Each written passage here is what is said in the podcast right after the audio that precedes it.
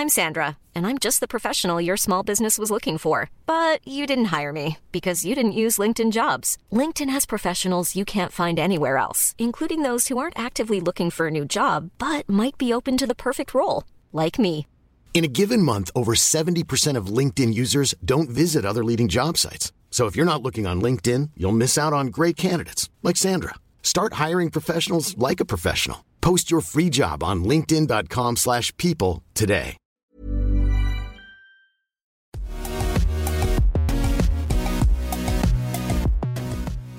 Bonjour à toutes et à tous, bienvenue dans Poulain Rafut, ravi de vous retrouver pour ce nouveau podcast avec bien sûr l'excellent, mon acolyte Arnaud Beurdelet. Salut Arnaud Salut Raph et bonjour à toutes et bonjour à tous. Merci encore de m'accueillir pour cette euh, belle émission Poulain Rafute. Vous le savez, c'est le podcast qui rafute le rugby en long, en large et en travers. Celui que vous pouvez écouter dans votre salle de bain, sur votre vélo, dans votre voiture, dans le métro, un peu partout en France et même dans le monde.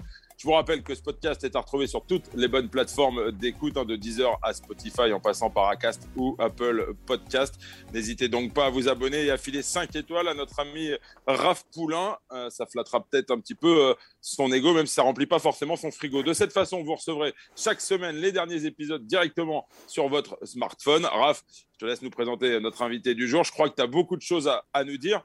Moi, je dirais simplement qu'on a la chance d'accueillir aujourd'hui un leader du top 14. Oui, je suis sûr que vous avez tous et toutes dans vos souvenirs de rugbyman et de rugbywoman ce type capable de se retrouver après une sortie de boîte compliquée à 30 km de son lieu de résidence, se réveillant à midi dans une station-service sans comprendre le pourquoi du comment il a pu se paumer aussi loin alors qu'il n'habitait qu'à deux pas de la discothèque. Ce même type capable de fulgurance tant sur le terrain qu'en dehors. Celui-là même qui, sur un défi ou un pari à 50 balles, peut te faire un tour de périph' parisien en moins de 20 minutes en stream sur une moto à trois roues. C'est ce type capable pour 20 euros de te bouffer cul sans réfléchir une mode de wasabi grosse comme une balle de ping-pong, sans se soucier du souci gastrique du lendemain. Celui-là même qui est titulaire indiscutable du manger c'est tricher, le leader du cul. Bref, vous l'aurez compris, on n'a pas casté un introverti cette semaine. On ne vous, ne parlera pas de stratégico-technique dans Poulain Rafut cette semaine non plus. D'un autre côté, ça n'a jamais été notre spécialité et on va pas s'en cacher. Et pas sûr d'avoir un casting 5 étoiles chaque semaine si on vous parlait de cadrage débordement et autres activités à haute intensité. On aime les histoires et ceux qui l'écrivent à grands coups d'humain et de générosité. D'ailleurs, j'ai une petite pensée émue pour Philippe Guillard et mon bon Thomas Glavani, qui avait ce chic et le talent pour nous trouver ces énergumènes adeptes de la galéjade, de la connerie, ces créateurs d'ambi- d'ambiance, pardon, ces créatures un peu spéciales et hors normes qui nous régalent à chaque fois euh, qu'ils l'ouvrent. Il y a un duo qui garde ce cap malgré un sport dont la com est cadenassée par peur d'interprétation, peur de l'image qui sort d'un cadre de plus en plus barbant, malgré les fortes personnalités à tous les postes. Ça cloisonne comme pour mieux contrôler les sorties de piste, qui sont pourtant le sel de notre cher rugby. Les deux compères, vous l'aurez bien deviné, Nance Ducoin et Jean-Baptiste Dubier, sortent du lot. Les tic et tac de Bordon, les ronflants de la Garonne. Les bons mecs qui ont l'audace de créer ce petit plus qui fait le buzz et qui régale. Jean-Baptiste Dubier, notre invité, m'avait proposé de faire l'émission en direct du bateau d'un de ses amis à 5000 bornes d'ici pendant ses vacances. Pour une question de connexion, nous avons préféré repousser l'enregistrement, ce qui m'a permis d'aller chercher quelques petits dossiers auprès de ses amis. Boulou, pour les intimes, c'est 8 années passées au Stade Montois et depuis 2015 à l'UBB, c'est surtout plus de sélection avec les Babas qu'en équipe de France, c'est dire l'état d'esprit du bonhomme. Laurent Marty m'a envoyé un petit message super sympa te concernant Jean-Baptiste, je le cite, j'ai envie d'insister sur le courage de l'homme, il joue à un poste de centre ou délié où régulièrement tu as des molosses à affronter en un contre un et depuis plusieurs saisons je ne l'ai jamais vu se sortir, bien au contraire. C'est un athlète avec un très bon sens du rugby, mais son courage hors norme m'a toujours impressionné. Bref, pas grand-chose à rajouter sur le portrait. Merci Monsieur Marty, on va pas épiloguer, entrons vite dans le vif du sujet. Bienvenue Jean-Baptiste dans Poulain Rafut, ravi, salut Bonsoir messieurs. Salut Jean-Baptiste. Alors, moi, je vais pas partir tout de suite sur le côté troublion, ce qui semble énormément plaire à Raph. Moi, d'abord, j'aimerais, Jean-Baptiste, qu'on parle un peu de sportif. Euh, je te l'apprends pas, comme on, en parlait avant de préparer, euh, avant de débuter cette émission. Euh, Toulouse, enfin battu par l'Union Bordeaux-Bègles. On rappelle quand même que la saison dernière, 4 matchs, 4 défaites hein, pour, pour l'UBB face au, au- au- double champion de France et, d'Europe. Est-ce que c'est un poids en moins dans les têtes? On en parlait avec Emmanuel Arénor-de-Qui il n'y a pas très longtemps. Emmanuel disait, quand les Français ont battu les Blacks, c'est important, si on les rejoue en Coupe du Monde, de savoir qu'on peut battre cette équipe. Est-ce que pour vous, Bordelais, savoir que vous êtes capable de battre le Stade toulousain, c'est important dans la perspective éventuelle d'un match de phase finale. Euh, ben écoute, euh, avec euh, toute euh, proportion gardée par rapport à ce que tu disais d'Imanol avec le- les Blacks, c'est vrai que ben, au niveau de, ben, de notre équipe et de l'année passée et puis de ce qu'on a vécu, c'est vrai que les Toulousains font partie de ces équipes qui nous ont, qui nous ont malmenés et qui ont été meilleurs que nous, tout simplement. Et c'est vrai que ben, quand tu enchaînes un peu les défaites, notamment des défaites qui marquent, puisque ben, il y a eu deux matchs, deux demi-finales, forcément que c'est bien de, de renouer avec la victoire quand on recommence une saison euh, c'était important. Donc, euh, c'est vrai que pour nous, on l'avait préparé comme un match euh, hyper important. Je pense que vous l'avez entendu et, c'est tant mieux de, l'avoir gagné pour le, reste de la saison. On a l'impression qu'en ce moment, il peut rien arriver à l'UBB. On, rappelle aussi la, performance assez magnifique quelques, quelques temps plus tôt sur la pelouse de, l'Arena, avec ce 33-0 infligé en 40 minutes on a l'impression que vous surfez sur une espèce de vague qui, n'en finit jamais. Comment t'expliques euh, ce passage qui, dure hein, quand même? On rappelle, euh, voilà, il y a quelques il y a quelques quelques années maintenant que, Bordeaux a une progression assez assez linéaire, mais là on a l'impression qu'elle ne s'arrête jamais. Ben ouais, écoute, on travaille, hein. on travaille beaucoup euh, pour ça. On a envie de, réussir. On a, on a connu tellement de saisons, tu sais, avec les défaites encourageantes, tu vois, ce genre de, de, phrases-là. Les saisons, oui, c'est pas mal, mais, euh, mais on a, à chaque fois, on était au pied du podium. Donc, c'est quand même des choses. Euh, c'est quand même des choses difficiles à vivre quand tu es compétiteur, quand euh, tu es dans ce club, quand tu as ce président aussi qui met tout dans cette équipe donc, et dans ce club, avec tous ses supporters, tout ce qui l'entoure. Donc, ben oui, oui, on, travaille dur pour ça. Euh, on, euh, on, a bien commencé notre saison. Enfin, on l'a mal commencé parce qu'on est allé perdre à Biarritz, mais on a su, euh, on a su ressaisir un petit peu tout ça et, pour continuer un petit peu à, évoluer. On a enchaîné un nombre de victoires. Ça a été le record de l'UBB depuis, depuis les, années où on est en top 14, les, victoires consécutives. Et puis là, ce, mois de décembre, fin novembre-décembre, ce bloc qui est ultra solide, qu'on a bien commencé. Maintenant, il nous reste encore des, beaux morceaux et euh, avant d'avoir une, petite trêve euh, à Noël, mais enfin, quand, on fait par bloc de 5, 5 hein. mm. matchs, sachant qu'on en a 11 d'affilée, c'est histoire de se donner un peu de visibilité. Quoi. Raph, un petit mot. Moi, j'ai envie d'avoir ton sentiment sur l'UBB, Raph, parce que euh, tu, parles souvent de l'importance justement de, de l'état d'esprit d'un groupe, de, de l'homogénéité, entre guillemets, au-delà, du, en dehors du, cadre sportif. On a l'impression que ce, ce groupe, il fait bloc sur et en dehors du terrain. Est-ce que c'est ton sentiment un peu, Raph, que j'aimerais vous entendre un peu échanger tous les deux à ce sujet-là? Bah, Déjà, moi, l'UBB, on le suit depuis son retour en top 14, donc depuis le début des années 2000, 2010. Euh, euh, moi, il me faisait penser un peu à Grenoble, qui faisait toujours des débuts de saison absolument monstrueux et qui après explosé à la trêve hivernale. Et depuis l'arrivée d'Urios, et c'est la question que je voulais poser à, Jean-Baptiste, depuis l'arrivée d'Urios, quand même, il y a eu un franchissement de cap. On sait que Marty fait énormément pour le club. Je pense que sur les réseaux sociaux, vous êtes le club qui est le plus suivi, notamment le, sur l'UBB, sur les, sur les réseaux sociaux. Enfin, il y a tout un engouement. On a vu Chabandelmas qui est plein comme un œuf. Euh, c'est quand même assez excitant quand même de. Et puis Bordeaux qui est quand même plutôt une ville plutôt, plutôt chouette à vivre, qui a dû changer de Montmarsan et on va en parler. Mais il y a tout un, il y a tout un, ouais, il y a tout un engouement. Il y a de la victoire. Il y a surtout Christophe Furios, derrière Christophe Furios qui a fait un casting aussi intelligent. Et puis il y a des mecs revanchards. C'est euh, comment ça se passe? Moi, ma question, c'est comment ça se passe avec avec Christophe? Il a quand même fait euh, des miracles, on va dire oui, parce qu'il a quand même qualifié Oyonnax dans les six sur sa dernière saison. Il a gagné euh, un titre avec, euh, avec Castres alors qu'on ne les attendait pas. Il a cette capacité à transcender les mecs. Est-ce qu'il y a ce côté un peu paternaliste chez lui euh, J'ai l'impression qu'il laisse, qu'il laisse quand même la possibilité, comme je disais, au troublion d'exister, de, mais de cadrer. Donc, comment tu le vis, toi, en tout cas, ta relation avec lui Et comment vit le groupe aussi avec un mec comme Urios, quoi? Et bonne chance pour répondre aux 28 questions. c'est cadeau, c'est cadeau. Là, on, reste sérieux et après on switch hein, parce que tu me l'avais vendu comme un truc. Euh, T'inquiète, on y vient, on y vient, on y vient. La prochaine. Il va me rester 5 minutes à me concentrer et après euh, on bascule. Donc, euh, c'est une belle, belle phrase, belle question. Non, Christophe, ben, Christophe ça, son, point fort et c'est sa plus grande qualité, c'est, je pense, d'arriver à fédérer tout un groupe euh, et, il l'a montré auparavant. Je pense que c'était la personne euh, idoine euh, pour, pour Bordeaux à cette époque-là, où en plus, avant qu'il arrive, on termine sur une fin de saison catastrophique alors qu'on avait les cartes en main pour pouvoir se qualifier. Et, il, est, vite intervenu dans le groupe. La, saison venait juste de se terminer Et pour nous et pour lui, ça a été catas euh, dans les deux sens. Pour nous, parce qu'on s'est mangé la qualif un peu de choses près. Et, Castres qui avait fait une fin de saison incroyable et qui s'est écroulé à la fin. Donc il avait besoin de nous parler. C'est vrai que de suite, ben, il a eu ce discours qui nous a permis, enfin moi à titre individuel, alors que je, voulais arrêter le rugby après cette fin de saison, à titre individuel, de se dire bon ben écoute, j'ai envie de voir ce qui qui, qui, va nous mettre en pratique parce que son discours m'a de suite galvanisé. Quoi. C'est, sa force. Arriver à fédérer euh, le groupe, arriver à fédérer euh, les supporters, euh, le club entier. Et, c'est vrai qu'en plus de ça, à Bordeaux, il y avait déjà, il y avait déjà un travail énorme qui avait été fait. Et, puis en plus, ben, quand tu gagnes, c'est, encore plus facile de, fédérer toute une ville. Donc voilà, il, a, il, est, comme tu disais, paternaliste. C'est un mec qui, arrive à, être qui est proche des joueurs, qui garde aussi ses distances parce que c'est compliqué avec nous, on, évite un familier. Mais, euh, mais en même temps, il est aussi autoritaire quand il le faut, euh, notamment dans les périodes difficiles où il a réussi, enfin, il a réussi, il a, resserré la vis, il nous avait un peu interdit nos bouffonnades. mais, euh, mais voilà, non, non, c'est vrai qu'on vit, on vit, on vit bien à Bordeaux quand on gagne, quand on a des moments difficiles, on a un très bon groupe.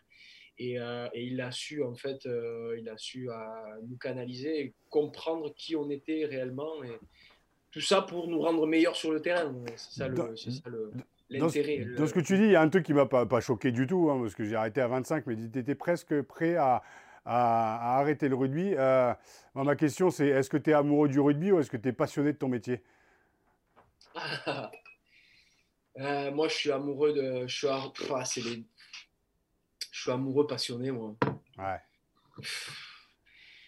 Parce que tu le dis, tu le dis, tu viens, tu viens de le dire. Peut-être, mais moi, le rugby, ça, le rugby, ça a toujours été un jeu pour moi. Euh, tu sais, avec, euh, avec mes copains, j'ai toujours eu cette chance, en fait, euh, depuis le plus jeune âge, de jouer avec les copains, de gravir des échelons avec les copains, de passer pro avec les copains.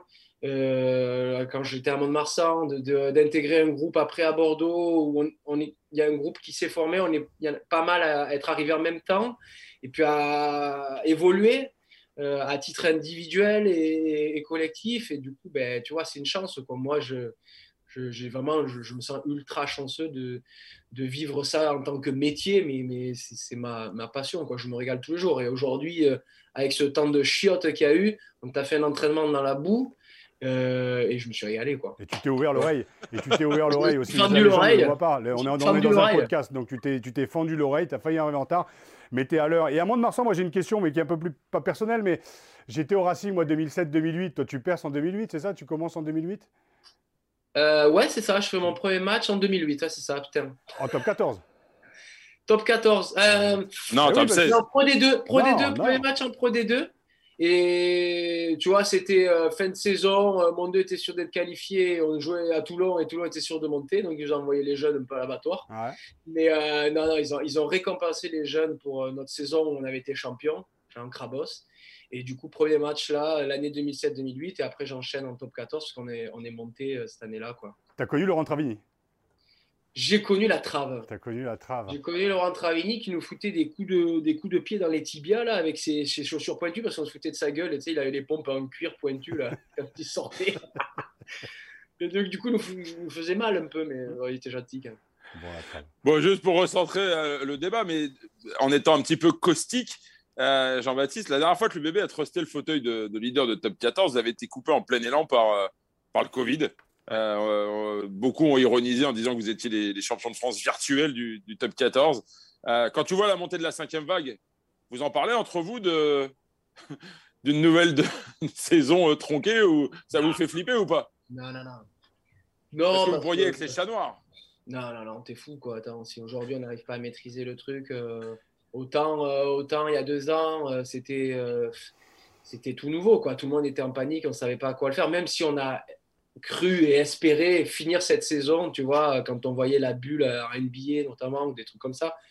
Mais, euh, mais là, quand même, pas une seconde, j'y ai, pensé. C'est pas possible. bon, allez, on va basculer un peu sur les, dossiers, notamment euh, parler un peu des Barbarians d'abord, parce que c'est vrai que bon, tu es à Bordeaux depuis 2015, on l'a dit, mais tu as participé un peu à l'évolution du club. Tu l'as dit, tu as, grandi, tu as évolué, tu as progressé et tu as été appelé par les, par les Babas. J'imagine que tu en gardes quelques beaux souvenirs. On en parlera plus en détail avec quelques anecdotes que Raph va rappeler à, l'ensemble de la France du rugby. Mais toi, euh, est-ce que euh, on a le sentiment, quand on a préparé cette émission avec Raphaël, que l'état d'esprit Baba, c'est ce qui caractérise peut-être le mieux? Ben, écoute, euh, l'histoire, en fait, c'est que la même année, je suis appelé à un rassemblement équipe de France. C'était à Grandville, je crois. Je sais, je sais pas loin de la Normandie, ça fait bon. C'est ça. Tu vois, je, ne connais pas trop le spot. Et, euh, et, du coup, ben ouais, je suis appelé là. Je me, enfin, j'ai jamais été estampillé équipe de France de ma vie. Je me retrouve là. Et, euh, et en fait, j'étais, euh, tu vois, j'étais pas moi, quoi. Je me sentais pas trop à ma place. C'est vrai que de suite, j'ai un groupe avec mes copains de, de Monde 2, avec qui je suis très proche, et je leur ai envoyé la photo de la dotation. Où je me suis pris, enfin, je me suis pris en photo et le coq sur le cœur, tu vois. Tac euh, et, en fait, c'était particulier, quoi, avec tout, tout ce qui tout ce qu'il y a autour. Je suis arrivé là et bon, euh, c'est vrai que bon, j'ai fait en plus un stage pourri, j'étais nul, euh, voilà, j'étais pas à l'aise, quoi. Et, et, en fait, j'ai pas été rappelé pour la tournée et j'ai eu cette chance incroyable d'avoir été appelé avec les Barbarians, quoi.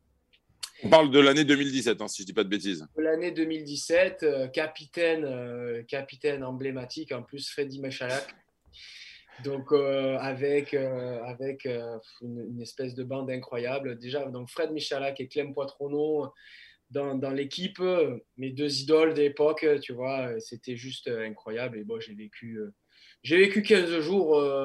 je pense que vous en avez parlé un peu avec Marco Tolain la dernière fois. J'ai vécu 15 jours fabuleux, fantabuleux. Dernière question sérieuse. Aucun regret finalement de ne pas avoir eu la chance de chanter la Marseillaise et d'avoir une sélection?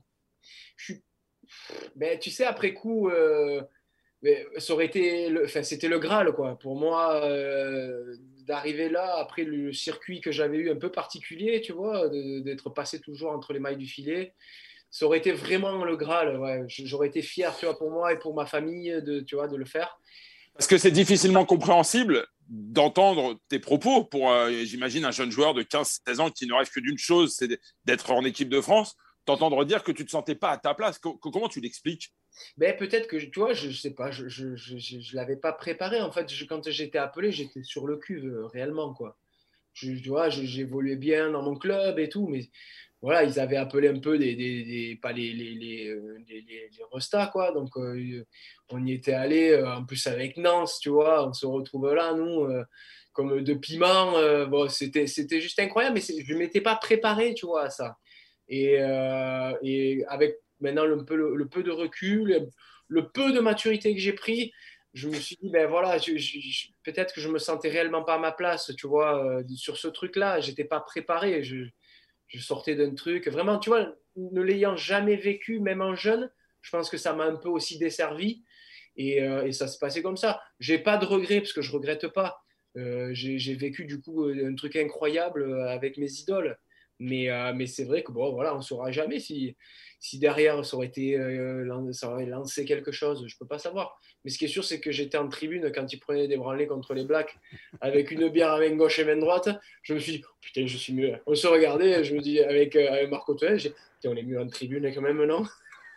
C'était la tournée 2018, ça, si je ne dis pas de bêtises, en Nouvelle-Zélande. Ouais, c'est ça. Ah, Raph, tu voulais enchaîner non, sur les babas Non, non, mais d'enchaîner, c'est marrant parce que je me reconnais dans ton, dans ton parcours, Jean-Baptiste, sur le fait de pas de débarquer en fait dans un milieu qui est absolument extraordinaire, qui sort de l'ordinaire. Alors déjà d'être rugbyman professionnel, c'est extraordinaire, mais en plus de, de, de, pouvoir toucher à ces stages de sélection, de pouvoir y toucher, tu te dis mais qu'est-ce qu'on qu'est-ce qu'on fout là? Tu as 19-20 ans, moi pareil, j'avais pas fait les j'avais pas fait les moins de 16, les moins de 18, les moins de 19, j'étais propulsé dans le bordel. Et t'arrives. Et d'un autre côté, heureusement ou pas heureusement que j'ai pas joué ces putains de matchs de l'équipe de France. Il n'y a pas de regret à avoir, mais ça te fait vivre d'autres trucs aussi euh, à côté, notamment les babas. L'état d'esprit des babas, on en a parlé avec Marco. Il y a cet état d'esprit. C'est d'ailleurs toi qui balance la vidéo, euh, la vidéo de Marco qui, euh, qui perce le plancher en Afrique du Sud. C'est magique et c'est cet état d'esprit des, des babas qu'on aime. Donc moi, j'aimerais juste rebondir sur une anecdote parce qu'on va rentrer un peu dans le vif du sujet, justement. On a assez parlé de stratégico-technique. Mais j'ai une question de la part d'Alex Roumat, en fait, que j'ai, comme je te disais, j'ai contacté quand même deux, trois mecs que tu connais un peu. Il me dit pourrais-tu euh, pourrais-tu me raconter l'anecdote concernant ton, euh, son arrivée à Bordeaux, notamment Alex Roumat Il y a eu un appel de la part de Nance et toi au médecin du club en vous faisant passer pour un proche ou plutôt une proche de sa famille. Est-ce que tu peux nous, est-ce que tu peux nous expliquer un petit peu ce qui s'est, passé? J'ai la version, mais je la dirai pas. Je veux que tu nous la racontes. Avec l'imitation aussi, avec la voix. Euh, j'avais, j'avais oublié celle-là. En fait, si tu veux, il y en a tellement de trucs, mais que celle-ci, j'avais vraiment oublié. Le petit Roumat, euh, on ne le connaissait pas du tout. Euh, moi, j'avais joué, bah, en plus, il est plus jeune, mais j'avais joué avec les Biarro, donc je connais c'est bien Max Lucu, pour avoir joué avec Shimoun et tout ça. Donc, on apprend, euh, on apprend qu'il signe à Bordeaux. Et, donc, on appelle le doc avec Nance. Je ne sais pas ce qu'on foutait, on était en voiture ensemble. Et on l'appelle et on lui dit Attends, on se dit, viens, on appelle le doc et, on, va dire, on va créer un truc t'as qu'à te faire. Parce que Nance fait bien la voix de, femme. Et euh, il fait Fais-toi passer pour sa mère. Et, euh, et, tu lui dis que tu lui dis qu'il peut pas venir à l'IRM, tu sais, de début de saison parce que parce qu'il a un problème, euh, il a un problème au niveau du troufion. tu vois, c'était débile. Mais si tu veux, au final, moi j'étais à côté de Nance et je lui ai envoyé deux trois tips et bon après l'autre il était lancé si tu veux. Et donc il se fait passer pour pour Valichette, Valichette Roumat, la maman d'Alex. Et euh, du coup, il lui fait Oui, bonjour, euh, euh, monsieur Mono, oui, bonjour, c'est la maman de. La maman... Il parle pas du tout comme ça, c'est la maman d'Alexandre. Oui, voilà, c'était pour vous dire que, ben, en fait, il ne peut pas faire une IRM parce qu'il bon, a vraiment un souci. Et en fait, vois, en faisant ça, on ne savait pas, mais on l'a tapé dans le parce qu'il est un peu claustro. Et, et, du coup, le doc le savait déjà, et nous, on ne savait pas. Et donc, il était là, oui, non, mais je suis au, courant. Et, et, puis, tu vois, il était là, oui, mais quand même. Alors, tu vois, on insistait, on insistait. Le doc, ça commençait un peu à lui monter. Et là, il lui dit, non, mais en fait, il a, il a un problème au niveau du trou de balle, au niveau du trou fion. Et là, il était. donc, euh, il nous a grillé de suite. Et euh, bon, voilà, c'était. Euh, c'était un petit canular d'Alexandre avant qu'il avant arrive. Il savait même pas que. On le connaissait même pas. On avait fait ça d'entrée. Mais... Ça lui a pas desservi, hein, au contraire. C'est difficile dans un monde de plus en plus professionnel de, pouvoir concilier euh, ce genre de blague un peu potache, mais toujours très drôle, et, le sérieux qui, est inhérent à, la rigueur du, professionnalisme? Ben, c'est difficile. Disons que quand tu gagnes et que tu joues que et que tu n'es pas trop mauvais, ça va. ça va et il faut assumer un peu derrière. C'est vrai qu'il y a une période, euh, je ne sais pas, c'était l'année dernière ou il y a deux ans, où on a eu, euh, où on a eu un, rappel à l'ordre. Ouais, petit rappel à l'ordre, ouais. Petit rappel à l'ordre, ouais, c'est ça. On, perd contre la Rochelle à la maison. Euh, ça, avait, ça avait foutu les rognes à Christophe. Et je crois que dans la semaine, on avait fait, on avait fait un truc. là, il nous avait enlevé, il nous avait grondé, quoi tout simplement. ça ressemble à quoi Ça ressemble à quoi quand on se fait tirer l'oreille par Christophe Furios 4 points de suture. 4 points de suture. Fini les bouffonnades. Fini les bouffonnades. Que j'en vois pas. Et, euh, et euh, non, non, il voulait, qu'on a, on a été obligé de calmer. Alors, on sortait nos conneries, mais tu vois, souvent, on, on, calculait quand on les sortait. Parce qu'en plus, il s'était mis sur Instagram, tu vois. Donc, euh, il nous jetait. Et tu vois, on s'envoyait des trucs en me disant putain regarde il a vu la story qu'on est cuit et donc euh, parce qu'il regardait. Mais en plus c'est lui qui regarde. Il aime bien ça. Est-ce qu'il likait hein est-ce qu'il likait je sais pas s'il il likait pas là. Il j'ai je pensais à un truc. Hier, j'ai vu un reportage sur, euh, sur, euh, sur Ferguson, en fait, et Ferguson qui, en 2000, il va voir Gibbs et qui lui dit remets ton petit bouton, remets ton petit bouton au-dessus de ta cravate. Donc Gibbs, tu vois, qui était au début, de, au début des années 90, qui remet son petit bouton. Et Gibbs qui tourne la tête, Ferguson se barre, il tourne la tête et il voit Cantona arriver avec un espèce de. Mais un costard jaune avec des lattes roses, enfin dégueulasse. Et là, il dit putain, tu vois ce qu'il va prendre par, par Ferguson. Et Ferguson va vers Cantona. Et le prend dans ses bras et lui dit ouais t'as la classe et tout. Et l'autre il comprend pas pourquoi. Est-ce que pourquoi je pose cette question? Est-ce que euh, Christophe Furieux justement il est comme ça il fait aussi au cas par cas. Il arrive justement à naviguer selon les mecs arriver à les titiller les bouger les voilà, les prendre sur le sur l'affect aussi. Parce que tu gères pas un ange du coin comme tu gères un Roumad comme tu gères un, Jefferson à mon avis. Non non c'est sûr. Bah, après à force il commence à nous connaître et euh, et puis, ouais, il a aussi il a cette, euh, voilà, cette, c'est un vrai manager. Euh, je pense qu'il a étudié aussi dans la psycho, tu vois, mmh. donc euh, même j'en suis certain. C'est un mec qui a beaucoup bossé, c'est un mec qui comprend les hommes et, euh, et qui s'adapte aussi aux hommes qu'il a en face. Mmh. il ne gère pas Nance du coin et Vadim Kobilas de la même façon, même si Vadim est, est, très drôle. Il est très très drôle. C'est juste qu'il parle tout doucement, donc tu l'entends pas trop. Avec l'accent en plus, ça doit être compliqué, non? mais, il est très très drôle. Mais c'est vrai que bah, voilà, si, il, a, il a cette faculté-là un peu à s'adapter euh, euh, par rapport au mec qu'il a en face. Mais ah. euh, c'est vrai que de temps en temps, mais il canalise, il est obligé de canaliser un peu Une autre question, tu vois, en retour de, en retour de, ben, de ce que tu as proposé à Marco Tolaine, bien sûr. Donc c'est Marco qui, qui me demandait si tu pouvais nous dire un peu si tu avais réussi à te remettre de tes émotions après ton émerveillement lors d'une sortie en mer en Afrique du Sud et une rencontre avec des requins, après ta rencontre avec des lions lors d'un safari. Ah, Alors, il, y a deux, il y a deux sujets là. Hein, il y a deux sujets, requins, requins et, et, lions. Mais bon, et lions. Euh, ouais, ouais, voilà, ça c'est euh, bon, ça, c'est incroyable. On fait une sortie euh, pour aller se baigner avec des requins. Moi, déjà, je n'étais pas chaud du truc.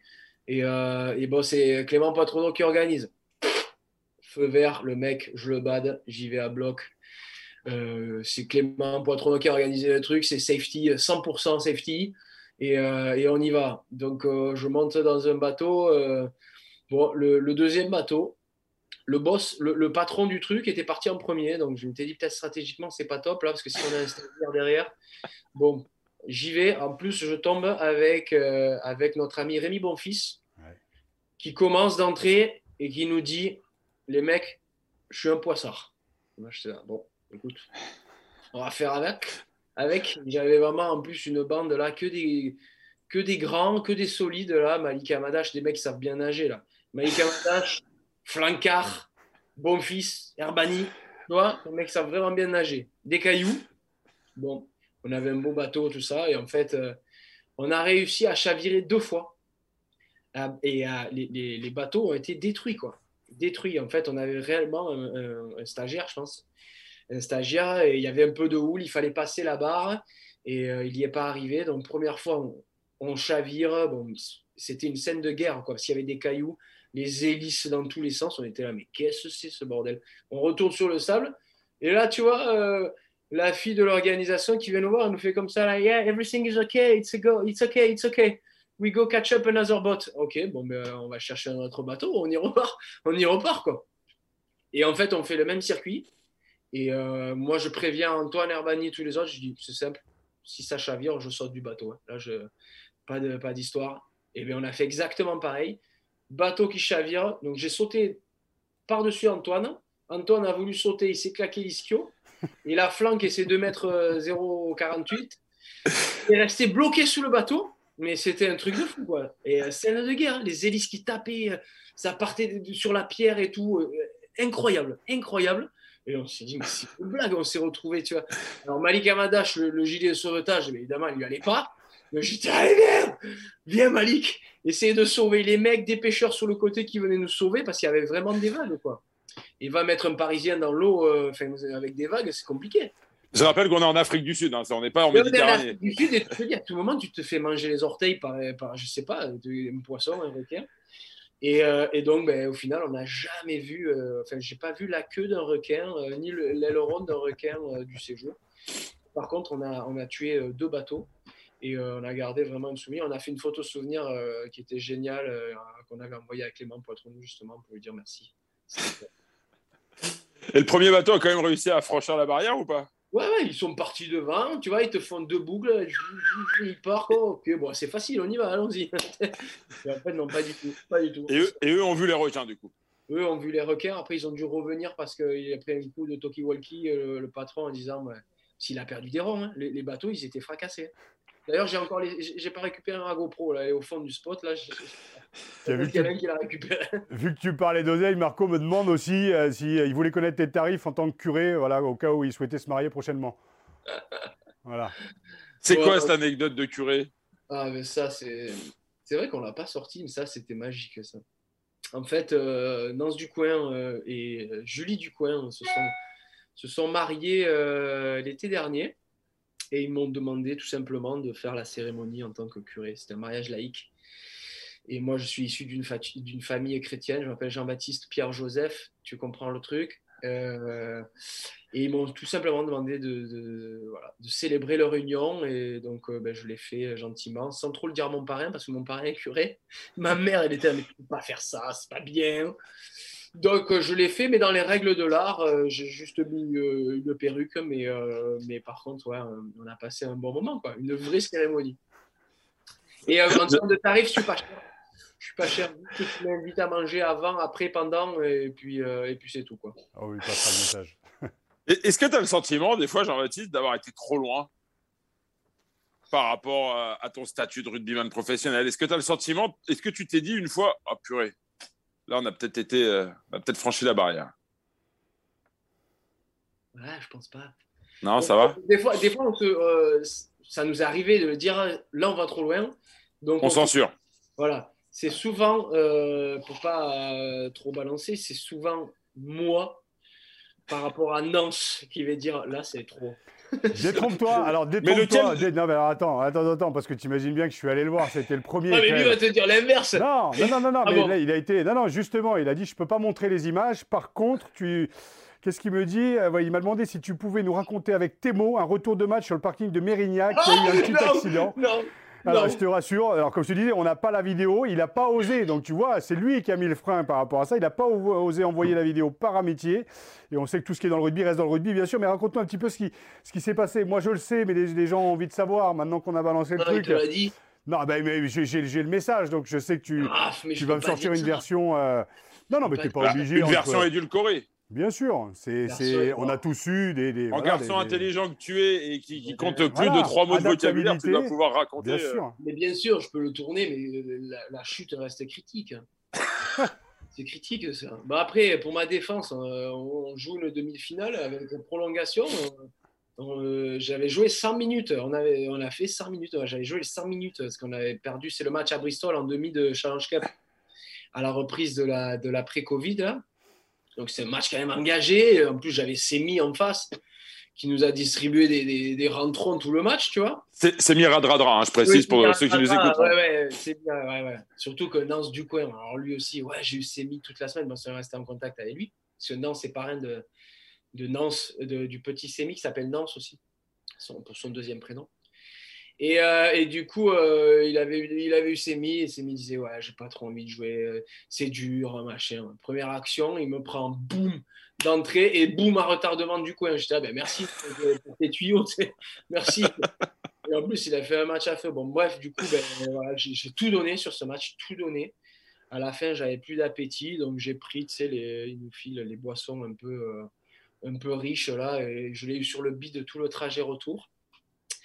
Et puis on part à l'aéroport, on part, euh, on, on, a, on, a, atterri à Bordeaux, on prend la voiture, et puis j'ai dû, j'ai dû euh, faire arrêter la voiture parce que j'avais une, crise de fouiste, comme on dit, une fouiste aiguë. Donc c'est terrible. Donc voilà, j'étais obligé, de, obligé de, faire arrêter mon chauffeur. Cet abruti, cet abruti n'a rien trouvé de mieux que de me filmer, quoi. alors que j'étais en détresse totale. Détresse totale, voilà. Je n'ai pas ah, vu parce que après, bon, c'est moche tout ça. La vidéo est restée entre vous, euh, quand même, Jean-Baptiste. Enfin, sur moi, ou elle a circulé sur un groupe WhatsApp de l'UBB Non, bah non, euh, non, mais elle sortira tôt ou tard. Enfin, elle sortira. Après carrière, après carrière, c'est Dans le groupe, hein. Mais, euh, mais tu vois, il, me tient un peu, mais j'ai pas mal de dossiers sur lui aussi. Mais là, celle-ci, elle est terrible.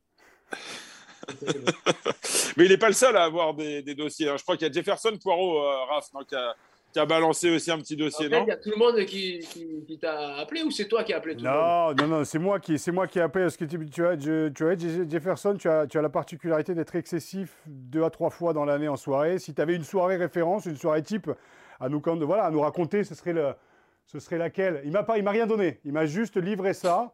Et il m'a dit, tu sais, enfin, à mon avis, il saura de quoi, quoi, quoi, quoi je veux parler. Donc, une soirée, euh, une soirée mémorable qui deviendrait avec Jefferson pas loin. Euh. Mais en tout cas, tu sembles être un garçon raisonnable puisque Jefferson parle de deux ah oui, non, non, il trois a bien soirées deux, dans l'année. Ouais, euh, ouais. Il a tempéré. déjà- Alors, mais tu vois, comme, Marty le fait, l'a fait très bien. C'est, euh, moi, j'ai demandé à, à ton président, justement, s'il avait deux, trois dossiers à balancer. Il m'a dit Je ne préfère pas m'étaler. Par contre, voilà mon point de vue sur le joueur. Donc, je pense que le joueur fait l'unanimité de t'y filer. Ça, c'est certain. Ce qui te permet, justement, à côté, d'être, euh, comme je disais, le bouffon de la bande. Et quand j'ai dit ça sur Nance du coin à Christophe Furos l'année dernière, il s'est énervé en disant Non, mais attends, attends. Non, c'est pas un bouffon. Non, je dis non. C'est, pas un bouffon. Mais dans le jargon rugby, ici, vous êtes les mecs du fond du bus, quoi. Donc s'il y a cette petite anecdote qui traîne, s'il y a quelque chose, on est preneur, ça va régaler. Et ça change, t'avoue, le format de, de, de Poulain Flûte aujourd'hui, on en est ravis d'ailleurs. Ah, bon, après, ouais, bon, excessif, ça dépend. Tout dépend tu mets le curseur. Mais euh, euh, Mais vous le mettez assez haut quand même, tous les deux, visiblement. Avec on lâche un peu, mais après, on n'est pas les seuls. hein. Les mecs, ils sont contents aussi après à côté. Mais euh, alors attends, mais je vois pas à quel il veut parler. euh. Enfin, pff. bon, il y en a une. euh, Ah ben voilà, ça vient. Il m'a rien dit. Hein. Bon, ah, mais si vous voulez, non, mais c'est pour vous filer un peu de, de, de grain à moudre. On avait fait une soirée là, enfin, euh, c'était un truc délocalisé avec l'équipe là. On était parti, euh, on a eu la chance d'avoir été invité à, à Arcachon. Et, euh, et puis, je sais pas, j'étais excité, machin, et je, je voulais euh, absolument euh, euh, plaquer. alors, c'était notre manager à l'époque, mais on l'avait connu comme coach, tu vois, de défense. C'était Joe Worsley, champion du monde anglais, qui était passé notre manager, tu vois. Mais bon, à ce- ce- dans la soirée, j'avais peut-être oublié qu'il était aussi notre manager. Et donc, tu sais, c'est lui. Tu sais, c'est gros, gros coach de la défense. euh, et un mec, euh, il a des doigts, euh, c'est un triceratops, tu sais, le mec, euh, dinosaure, tu vois. Et je sais pas pourquoi, j'étais excité, je voulais absolument le, je voulais absolument le faire tomber euh, toute la soirée, toute la soirée, je l'ai- je l'ai, je l'ai, embrouillé, quoi. Et ben, il m'a balancé dans une haie. Il m'a balancé dans- il m'a- Ouais, même, après sa carrière, il est resté que- assez solide hein, quand même, Joe Worsley. Mais il s'entraînait comme un fou. Attends, il faisait des diagos euh, après les entraînements, des diagonales, tu vois, il s'entraînait à la muscu et tout, vraiment un monstre. Mais je sais pas pourquoi, là, j'étais euh, j'étais chaud patate. Je me suis dit, vas-y, tu vas voir celui-ci, l'anglais, là, machin, champion du monde. Moi, j'ai été trois fois champion des Landes. Je vais te me le prendre en travers. Je l'ai pris en travers, il n'a pas bougé, il m'a balancé dans l'œil. Mais avec euh, bah, beaucoup de, de respect et d'amitié. hein. Est-ce que tu as le sentiment, Jean-Baptiste, que euh, cet état d'esprit quand même qui, anime aujourd'hui le groupe bordelais, parce que j'ai l'impression que ça déteint un peu sur tout le monde, on en a parlé avec Marc Ottoleng, euh, pour lui ça a quasiment été un crève-cœur à un moment de partir de l'UBB. J'ai pas envie de dire que pour ça, parce qu'il y avait aussi l'aspect sportif, mais essentiellement pour cet état d'esprit. On a eu la chance de passer, passer un merveilleux moment avec Jefferson Poirot, euh, et quand il parle, alors avec beaucoup plus de réserve, peut-être par son statut euh, d'ancien international, de capitaine, mais on sent dans sa voix toute l'émotion euh, qui, qui, qui l'emplit à chaque fois qu'il évoque vos, vos, vos, potacheries, si je puis me permettre ce, ce, ce mot. Euh, voilà. Et, mais est-ce que tu as le sentiment que finalement ça contribue aujourd'hui au, à l'équilibre, au bien-être et à la performance de l'IBB Après, franchement, euh, là, on, enfin, on, évidemment, on, enfin, on passe pour des encoches, mais tu sais qu'il y en a dans chaque club. Hein, et on les connaît tous. Hein. Et je ne vais pas sortir des noms, mais je pourrais en sortir dans tous les clubs. Si, si, c'est bien les noms aussi. Là, il y, a, il, y en a, il y en a une qui me vient à l'esprit, mais celui-là, mais je l'adore. Et en plus, il est international. Et c'est ce bon vieux Vincent Rates, tu vois, par exemple. Mm. Là, c'est une sacrée encoche. Lui. La tique. Tu es obligé de balancer, là. Mais ouais, non, mais non, mais je peux pas balancer. Mais, moi, je, moi, je, je peux en balancer pas un. trop de dossier, mais. Euh, J'en ai un. Ouais, la tique, bon client. Et je des vais clients, vous, ça, il y je vais vous régaler avec un Greg Mahé, messieurs. Un Greg Mahé. Ah ouais euh, ben c'est lui d'ailleurs qui s'est retrouvé à 30 bornes de Paris et qui dormait dans une station-service à Roissy, quoi. Alors qu'il habitait à 5 minutes, 5 minutes, du, 5 minutes du pouce. Mais, euh, mais j'en ai une qui est assez géniale, en fait. Hein? C'est le cousin de Christophe? Non, pas loin, pas loin. Non, non, non. Greg Mahé, c'est un ancien demi-mêlée du stade qui arrive, français. Qui arrive, qui Ah, arrive au stade français. Écoute, le bouffon de la bande. Et en fait, il y a un mec, et je ne peux pas le citer, euh, je ne peux pas citer ce mec justement, mais euh, qui reste à la fin du repas le mercredi midi. Et euh, je planque ses clés en fait dans la machine à café. Le mec arrive en retard et je vais voir ce mec-là et je lui dis écoute, c'est Greg Mahé qui a planqué tes clés. Donc le mec prend les clés de Greg Mahé, pose un étron dans les toilettes, pose les clés de Greg Mahé sur le truc. Donc Greg Maé cherchait clé partout. Le lendemain, Greg Maé me dit qu'est-ce qui a fait ça et tout? Je dis je sais qui a fait ça. Donc moi en fait je suis juste à balancer sur les deux mecs. J'ai dit j'ai le code, j'ai le digicode de chez lui, je te laisse faire ce que tu veux. Il est parti poser une pêche devant la porte de ce mec-là.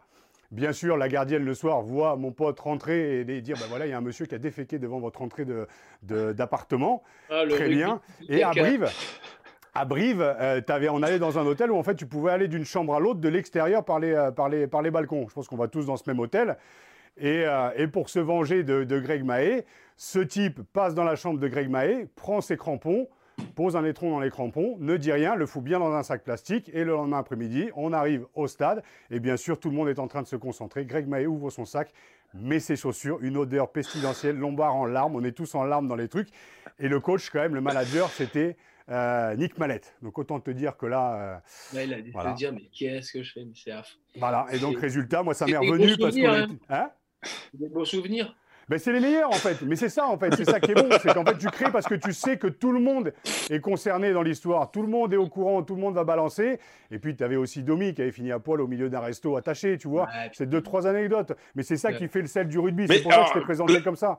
Vu que t'as pas laissé Jean-Baptiste répondre, est-ce que vous avez le sentiment tous les deux que ça contribue au, bon résultat et à la bonne harmonie d'un groupe? Mais tu, tu peux avoir les meilleurs mecs sur un terrain et c'est là où Max était bon dans le casting c'est qu'il allait chercher des mecs bonnards, un peu beaux aussi, tu vois, pour le calendrier. Bon, après, Roro, euh, Roncero n'était pas non plus le mec le plus giron, mais tu avais des mecs avec des personnalités différentes, et c'est l'image du bus, comme je le raconte. Tu as les mecs du début de bus qui rigolent aux conneries du fond, et, euh, euh, et tout le monde se prend au jeu. Et euh, Bibi Oradou, qui ne savait pas annoncer trois mots, qui était capitaine, qui dit on va les eh, concasser. Bibi, je l'ai eu un coach, Bibi en plus. Mais oui, tu l'as eu, en monde marchand. Avec Titi Le Oh là là, purée, qu'est-ce qu'on a pu rigoler avec Juju Cabane et c'est parce que les soirées avec lui et tout, il voulait tout le temps nous taper. Tout le temps. Mmh. ah, Bibi, dès qu'il ouais, il boit trois bières, il est goupillé. il, commençait à boire deux bières, voilà. En plus, mmh. on lui mettait un petit peu de vodka sans qu'il le voit, tu sais, dans sa bière. il était ravagé. Donc, il a les bras longs, faire attention quand même. Jean-Baptiste. Ouais, il tapait fort en plus, il était. Ouais. Ah, non, non, il était violent. On l'appelait Olive, tu vois, quand même. Il avait la gueule de, de, la femme de Popeye avec un corps, mon pauvre, mais des mains, mon. Enfin, horrible. En plus, là, il a pris 40 kilos. Donc, autant dire que là, le mec, c'est euh, puissance 10, qu'on l'appelait la biscotte. Mais oui, il a, a rien demandé, le pauvre David Oradou. Vous lui refaites mais on va le réinviter, euh, Bibi. Mais... Et puis, vrai, on, avait passé, on a passé des bons moments. Ça, hein. c'est des mecs, mais c'est des mecs monstrueux dans un groupe. Et c'est ça, qui est, ça qui est bon. Donc, oui, la question, Jean-Baptiste, oui, pour gagner, tu es obligé d'avoir obligé d'avoir de tout et surtout de te marrer. Ah, sinon, tu vas au boulot. Il n'y a rien de pire que le mec à la 80e qui répond on va se remettre au boulot la semaine, la semaine prochaine. Ouais. Putain. Même si euh, c'est vrai qu'après, euh, par contre, quand on bosse, on est sérieux. Quoi, Bien sûr, oui, oui. Et euh, c'est ça aussi, notre, le, mais je parle du groupe entier. Quoi. On a cette capacité à switcher de toute façon à, à l'entraînement. C'est voilà, il y a on, arrive à switcher quand même euh, sur les moments importants. Et euh, on n'est pas tout le temps en train de faire les bouffons. Euh, et forcément, parce que parce qu'on arrive à faire la part des choses. Mais, mais voilà, c'est vrai que c'est comme pendant une interview. Au bout d'un moment, tu es trop concentré, tu es concentré, tu t'appuies. À un moment donné, tu as envie de lâcher les chevaux un petit peu. Ça fait partie, je pense, de notre, de notre personnalité. Et on n'est on est vraiment pas les seuls à être comme ça. Mais c'est ce que tu disais tout à l'heure aussi. Euh, il y en a toujours eu, il y en aura toujours. Et c'est ce qui fait aussi la beauté de, de notre sport. Et tu vois, c'est bien aussi de, tu vois, de, le, de pouvoir avoir des, des, des, groupes larges en termes de, en termes de profil et de, de personnalité. C'est peut-être la force de Christophe Furios, non, Jean-Baptiste? Parce que finalement, il vous laisse cet espace de liberté parce qu'il a bien compris que c'était dans votre nature profonde, à, à, à toi, à Nantes, et peut-être à d'autres au sein de, de l'effectif. Et c'est ce qui vous permet. Et, avec peut-être parfois un petit peu de recadrage, mais c'est peut-être ce qui vous permet aussi de vous épanouir pleinement euh, sur le terrain tous ensemble. Hein. Et c'est peut-être sa force à Christophe là-dessus. Hein. Oui, oui, non, mais complètement. Complètement. En plus, c'est un très bon client, hein, Christophe. C'est un très, très bon client. Comme on dit dans les, dans les médias, effectivement, c'est un très bon client. Il a toujours le sens de la formule et le bon mot pour, euh, pour faire la chute et l'entrée et la sortie du papier. Oui, ouais, ouais, non, c'est sûr. Après, c'est vrai que bon, il, est, il est tellement engagé, investi aussi dans ce qu'il fait que voilà, nous, on, on peut qu'être autant engagé dans, dans, tout ça. Quoi. Et, mais c'est vrai que bon, il y a des moments où, voilà, on se fait des, on se fait des petits, des petits trucs de déconnade. On essaye un peu de le, on essaye un peu de le titiller. Donc c'est pareil, il distribue des brins comme les anciens. Tu vois, tu y passes à côté, il te faut un brin. Mais, euh, mais c'est amical. Et euh, ça, prouve aussi que bon, qu'il aime bien. Il aime bien pas trop, pas trop être charrié, mais il aime bien, il aime bien charrier en tout cas. donc, ben non, c'est vrai que bon, en ce moment, tu vois, ça gagne, on travaille dur, on travaille bien. Donc, il, en profite aussi pour, pour nous mettre deux, trois pièces. et tu vois, là, quand il m'a vu tout à l'heure à l'entraînement avec mon, mon bandeau et, mon oreille en sang, si tu veux, il était fendu. Quoi. Ça, le fait, fait beaucoup rire. Surtout qu'il adore ce genre. Il sait très bien que, tu vois, je suis un mec, euh, un joueur de cette météo. Quand tu as le nuage au-dessus du crâne, qui pleut, mouillé, que tu as ça debout sous les crampons, voilà, il sait que, il sait que ce type d'entraînement que j'adore. Et, euh, et, tu vois, il était content que, je sorte avec, euh, avec trois points de suture. Il m'a félicité. euh, on, va pas te retenir encore euh, très très longtemps, mais on a encore deux, deux trois petites questions à te ah, poser, Jean-Baptiste. D'abord, d'abord, euh, est-ce que tu as le sentiment que parfois le, le rugby, et là je, je, je, fais appel à ton, à ton côté troublion, mais est-ce que tu as le sentiment que parfois le rugby se prend trop au sérieux? Euh, de en, matière en général tu parles?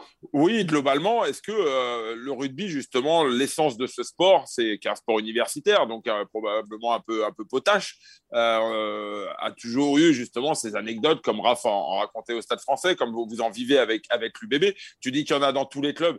Aujourd'hui est-ce que ce sport a su conserver son, ADN quelque part de, de sport d'étudiants et de dans, la connerie, hein, employons les mots, euh, les, mots qu'il faut, pour. Euh, est-ce que finalement, c'est pas euh, la médiatisation qui a fait que vous, voilà, les, clubs contrôlent un peu plus? Est-ce que qu'est-ce que tu en penses de ce point de vue-là? Ben, si tu veux, ouais, il y a, y a, plusieurs choses. Déjà, dans, dans l'évolution ben, de, du rugby, il y, y, aura toujours ce que je disais, même les générations qui montent, les jeunes, tu vois, même en équipe de France, euh, il y, a toujours des mecs qui, sont, qui ont cet état d'esprit, tu vois, euh, d'arriver à, fédérer le groupe et à, animer aussi le groupe. Il y en a des mecs comme ça, il y en aura toujours, je l'espère vraiment. Ce qui a changé, et je pense que Raph ne dira pas le contraire, c'est que aujourd'hui, euh, tu, fais un truc et tu peux, tu, fais un truc ouvert un peu au public. Je te dis un truc à la con, on fait, on fait une soirée écossaise à Bordeaux. Euh, dans un endroit qui est ouvert au public, ben, n'importe quelle personne peut te filmer et, euh, et, ça peut être sur les réseaux de suite, tu vois, euh, en train de faire le con. Ce qui n'existait pas à l'époque de RAF, par exemple. ça n'existait pas, mais même moi, tu vois, quand j'ai commencé tout jeune, tu vois. Et, et, donc, c'est vrai que ben, voilà, tu as quand même une image à, à, avoir parce que tu es quand même un joueur de haut niveau et tu ne peux pas. oui, les clubs, ils sont sensibles et vous briefent hein, souvent. Ouais, ouais, ouais. Bon, après, c'est vrai que tu, tu, tu l'apprends aussi à grandi, en grandissant. Mais, euh, mais, mais, maintenant, l'information va tellement vite et voilà, c'est vrai que ça a un petit peu évolué là-dessus. Donc, il faut, il faut faire attention. L'époque de RAF, ça faisait n'importe quoi. C'était des fous. Quoi. Oui, ça restait dans le. Non, oui, ça restait dans le. Mais comme je disais, tout ce qui est dans le rugby reste dans le rugby. Aujourd'hui, c'est plus d'actualité et puis en plus, c'était à Paris, dans, dans, le plus grand anonymat, entre guillemets. Hein. Ben ouais, voilà, à Paris, on était. Euh, le seul endroit où tu es connu, c'était dans le marais, quoi, avec les calendriers, quoi, parce que tout le monde, a, on, descend, on descend deux années consécutives. Peu aussi, avec la guille. Euh. Ouais, léger avec le, le, le, chez Castel et le 41. Mais après, pour d'autres, mais ça, j'y suis jamais allé. Donc, euh, mais donc on descend quand même deux fois le bouclier sur les Champs-Élysées sur une Volvo décapotable qui était sponsor du club et toutes les des Chinois qui nous regardaient, des Américains, même des Français, disent mais qu'est-ce que vous branlez là? C'est quoi C'est quoi ce plateau là? Il y a des fruits de mer, mais des trucs hallucinants.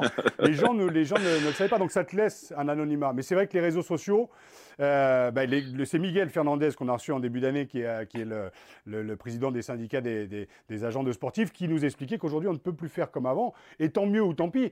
Mais donc ça change un peu aussi les mentalités. Et ce qui est dommage par rapport au public, c'est la question que je voulais te poser c'est qu'il y a un rapport au public qui est aussi un petit peu, un petit peu biaisé. Avant, c'était dans les journaux, tu passais sur France 2 ou sur Canal avec le petit journal de Lagui ou avec Toc Toc. Il y a eu Toc Toc jusqu'à il n'y a pas très longtemps, hein, Mathieu Glavani, euh, Thomas Glavani. Mais il y a moins ce côté troublant. Et je pense que vous avez repris le lead là-dessus, vous, avec vos conneries, et ça peut en inspirer d'autres d'oser, quoi. Et pourtant, vous avez 32 piges. Et en général, les conneries que vous faites à 32, normalement, on les fait à 20 ans. Donc, heureusement qu'il y a cette passation aussi pour les jeunes, dire putain, vous prenez pas trop au sérieux parce que vous allez vous faire chier. Même si vous emplâtrez 30 ou 40 000 balles par mois, vous allez vous faire chier. Hein. ouais, ouais, minimum. oui. Hein oui, oui, non. non, mais oui, oui, non, par rapport à ça, euh, il, faut, il faut forcément qu'il ne faut pas que ça se perde. Euh, ça fait partie de notre sport, comme on en parlait tout à l'heure. Mm. Et c'est cette mentalité. Et tu vois, euh, il y, a d'autres sports euh, qui, pour parler, tu vois, avec, euh, avec certains Girondins, tu vois, avec qui on s'entend bien. Ils sont envieux de. Ils nous envient réellement de, de, de ce qu'on fait, mais, mais pas perso, mais tu vois, même. Tu parles des joueurs de foot, là, Jean-Baptiste, hein, c'est ça? Ouais, ouais, ouais, ouais, ouais. Par rapport à ce qu'on fait, tu vois, en termes de cohésion, tu vois, on est tout le temps.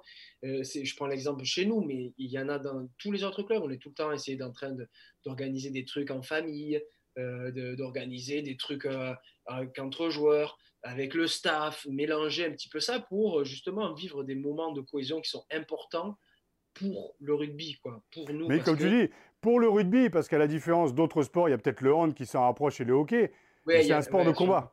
Tu as la guerre, tu vois, bah, alors la guerre, toute proportion gardée, mais tu vas à la guerre, donc tu sais que tu es obligé de vulgairement poser euh, tes couilles ou ta couille dans mon cas. Tu es obligé d'y aller, quoi. Tu es obligé de t'y filer. Non, mais c'est vrai, tu es obligé de. Sinon, sinon, tu passes pour un peintre et tu es recraché par le, par le groupe, puis je n'ai rarement vu des mecs qui s'échappaient. Enfin, donc c'est cette notion aussi, tu es obligé autour de créer ça, puis de voilà, que si tes femmes s'entendent bien, c'est cool, parce que tu as, une vie sociale aussi à côté. Sinon, tu es dans un microcosme. Hein. Le rugby, être joueur de rugby, ça devient comme être joueur de foot. Il y a un microcosme, parce qu'il y a l'image aussi autour. Il y a un rapport aussi aux supporters qui est un peu, un peu délicat, parce que les gens ne te voient que dans la représentation. Et il faut que tu fasses gaffe aussi à la, au côté, au côté euh, voilà, comme on le dit. Donc, euh, c'est tout un équilibre quand même à trouver. Et puis, c'est en faisant de la merde aussi et des conneries et des erreurs qu'on apprend. Mais force est de constater qu'on apprend encore à 32 ans et qu'on a la capacité et l'audace en tout cas pour vous, de, de, garder le cap sur la connerie. Et ça, c'est important. quoi. Mais surtout, en plus, tu vois, juste pour, pour en finir sur ça, c'est que c'est on a des retours de. de, tu vois, euh, il y avait, bon, il y avait un monde fou après le match euh, contre Toulouse. Et euh, il y a des gens qui nous parlent encore de ce qu'on a fait au confinement, tu vois. Mmh. Quand on avait eu cette idée de, de, de faire, sais, le, ils appellent ça un takeover, là, de prendre la, l'application de l'UBB et de faire, tu vois, de, dire, ben voilà, on va faire notre journée, euh, tu vas faire ta journée avec euh, Marco Tolègne, avec euh, Alexandre Pellissier à l'époque, qui nous avait fait découvrir l'exploitation agricole de ses, de ses parents, tu vois, mais des trucs. Et en fait, on ne s'est pas pris au sérieux, mais ça, ça a buzzé mmh. incroyablement. Nance, Nance je, on avait organisé un planning et, et Nance, je lui avais dit, écoute, je te file 10 jours tu as deux jours, tu auras deux jours pour toi, un week-end entier. il a fait, il n'y a pas un truc de sérieux dans ce qu'il a fait. Et, ça, et lui, là, vraiment, il a franchi un cap là-dedans. Et, euh, euh, et, les gens ont juste adoré en plus. Tu vois, le ah. timing était juste trop bien. Le timing, encore. tu parles le timing et le timing est, vraiment super. Enfin, parce que. Euh, je sais pas, est-ce qu'on voit là si je me calque Faut que tu t'avances encore un peu. Ah, ouais, ouais, ah ouais, d'accord. Là, d'accord? Donc là, vous voyez bien ou pas ça, ouais, ouais, ouais, ouais. Ok, et je vais juste balancer la vidéo, euh, mais qui est, qui est assez cool, quoi. Oh, putain. Quel... Bon, ça, c'est ton acolyte. Hein, je... tu nous raconteras parce que c'est marqué dessus, mais. Euh...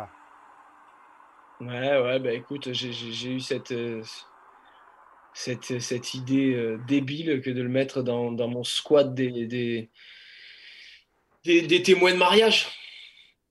Et euh, donc, euh, voilà, j'ai fait cette erreur-là. Euh, et parce que vu qu'il a une idée débile à la minute, si tu veux, là, pour le coup, ben, il m'avait organisé tout simplement un, faux départ de mon enterrement de jeune garçon. Et, il m'avait bandé les yeux en plein centre-ville. on était allé dans un magasin déguisé en, en jasmine d'Aladin, de, là. Et elle me dit, ça y est, on part et tout, on part. On avait fait, le tour de la, la place d'Ansouti, la place, euh, les allées Tourny, tu vois, c'est les allées à Bordeaux, on avait dû faire 20 tours en voiture, les yeux bandés, musique, voilà. Et il me disait, c'est énorme, il me tenait la main, allez, machin. Et puis au final, il m'a mis sur un fauteuil, place de la Bourse, euh, là où il y a le plus de monde à Bordeaux, vraiment euh, au miroir d'eau et euh, en me faisant croire que, enfin, moi je pensais que j'allais décoller, là, que j'étais à l'aéroport. Et il passait, tu sais, il me serrait la main, mais euh, de façon différente, quoi, tu vois, en croyant que c'était mes potes. Tu vois, me serrait la main un peu forte, même moi, le gros check, en me disant mon poulet, moi j'entendais rien, tu vois, j'étais tu vois, j'étais trop excité, je te raté, je lui mettais un peu des, coups de poing. Et en fait, il m'a laissé là. Il m'a laissé là, et puis à un moment donné, euh, j'étais là, mais qu'est-ce que c'est long, quoi, je me caillais. C'était en plus une heure de pointe, euh, il y avait du monde de partout. Puis il y a une dame qui est venue me dire, euh, euh, m'a enlevé le masque, les écouteurs? Et je dis oui. Elle me fait, ben, non, non, on m'a juste dit de, de, vous enlever le masque. Et en fait, j'avais, une boîte devant mes pieds, une boîte de Smecta, avec un mot. je devais tenir une, pancarte et, sur ma pancarte, il y avait marqué faux départ, démerde-toi pour rentrer chez toi. Voilà. Il n'y a rien eu après ou non C'est hein énorme, il n'y a rien eu après. Après, rentrer chez toi et. Euh, rien du tout. Je suis rentré en tram, en, déguisé, en, déguisé en jasmine. Tout le monde me regardait. Et, euh, et je suis rentré chez moi. Et euh, ah, j'avais ici, il m'avait laissé les clés de chez moi quand même. C'est une clé de chez moi. Grand prince. Grand ah, prince. c'est magique. Allez, on va, on va, bientôt conclure, messieurs. Mais je crois que Raph, tu avais, avais, une dernière requête à, à, formuler auprès de, Jean-Baptiste, notamment pour une imitation euh, qui vit, selon plusieurs personnes proches de toi, euh, une imitation que tu maîtrises à la perfection. Raph, tu livres le secret ou? Ah ben non, non, vas-y, écoute, parce que là, je, je... c'était qui C'était Jefferson Poirot, non? Euh, ouais, je crois que c'est Jefferson qui nous l'a raconté. Il paraît que tu as un accent manouche assez fabuleux. Est-ce que tu serais susceptible de nous, de nous raconter une anecdote avec ce bel accent pour conclure? Ah, parce attends, attends, parce que pour l'anecdote, Jefferson m'envoie le truc et je sais pas si c'est du lard ou du cochon. Je me suis dit, je vais quand même pas faire. C'est d'ailleurs pour ça, et je vous le dis en direct, les gars. Hein. L'anecdote, je l'ai, mais je préférais que ce soit Arnaud qui la dise parce que je me suis dit, si je balance le truc de Manouche, alors que c'est pas vrai du tout, et que tu nous avais dit juste avant, mais tu es une famille hyper catholique, en fait, tout s'est embrouillé dans ma tête. Heureusement que tu as repris le lit, parce que je sais. Donc, tu n'es pas du tout d'origine Manouche. Enfin, il y a, Non, je ne suis pas du tout d'origine euh, Manouche, mais l'histoire, je vous la fais brève. En fait, j'arrive à Mont-de-Marsan, j'ai 10 ans j'avais vécu un peu à Pamiers, je suis, natif des Pyrénées, euh, mon père a été amené à bouger donc voilà, j'avais vécu un peu à Pamiers, à Pamiers, il y avait, c'est une ville euh, militaire, et j'étais à l'école Notre-Dame, avec les militaires, énorme école et tout ça, et là j'arrive à Mont-de-Marsan, dans l'école de quartier en CM2, et, euh, et en fait c'est l'école un peu là où il y a les manouches, parce qu'il y a le camp des, des manouches qui est à côté.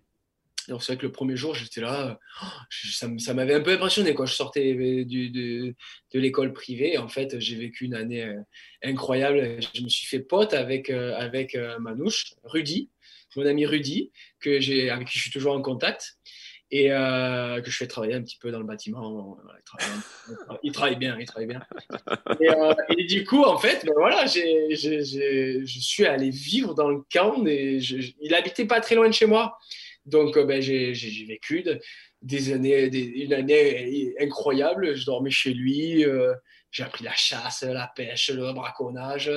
Euh, tu vois, des trucs trop bien. Et, la vie en caravane et la vie des manouches, réellement. Quoi. Hmm. Donc, donc, voilà, sans faire aucune offense aux manouches, j'ai gardé quelques expressions manouches. Mais tu n'oses pas le faire, en tout cas. Non, mais si je le faisais, mon frère, je vais avoir des problèmes, que j'ai pas envie qu'ils me crèvent les pneus de ma campine, que j'ai acheté une caravane derrière, j'ai l'attelage, j'ai tout, je vais tout. Ils vont tout, ils vont tout me niquer, ils vont tout niquer. Qu'est-ce que tu veux que je fasse? Bon, allez, oh, je crois qu'on va conclure. On va conclure sur, sur, cette imitation. Jean-Baptiste, un, grand, grand merci. Euh, on souhaite évidemment euh, le meilleur à l'UBB pour, euh, pour cette fin de, fin de saison. continuez à, nous régaler comme, comme vous le faites. Raph, le, mot de la fin. Euh, on dit souvent euh, happy, life, happy wife, happy life, happy player, euh, happy team aussi, non? Ouais, et puis happy titre, en tout cas, c'est tout ce qu'on va, on va souhaiter à l'UBB pour, cette année, parce qu'une une fin de saison qui avait été compliquée, on le rappelle, avec le Covid, là, est-ce que ça repart ou pas? Bah, Je te le souhaite pas et je vous le souhaite pas, mais bon, en tout cas, je trouve que l'UBB aujourd'hui bah, est leader de top 14 et c'est mérité. Et puis avec des mecs comme ça, moi, comme je te dis, un hein, titulaire au fond à droite, le cul sur la vitre. Donc je me suis bien retrouvé pendant cette émission. Donc je tenais à te remercier. On a réussi à la faire. On devait la faire il y a un mois. On a réussi à la faire aujourd'hui. Je suis ravi Jean-Baptiste et je souhaite de te rencontrer parce qu'on ne s'est jamais vu euh, de visu. Je souhaite de te rencontrer un jour et de trinquer avec toi à l'amitié. Et puis ben, voilà, que je parle Picard et que tu parles Manouche. Et puis euh, on se filmera et puis on balancera ça à Arnaud. Tiens. Allez messieurs, un, grand merci à tous les deux. Euh, Rafut, c'est terminé pour cette semaine. On se retrouve la semaine prochaine, même endroit, même heure sur Eurosport et sur rugbyrama.fr.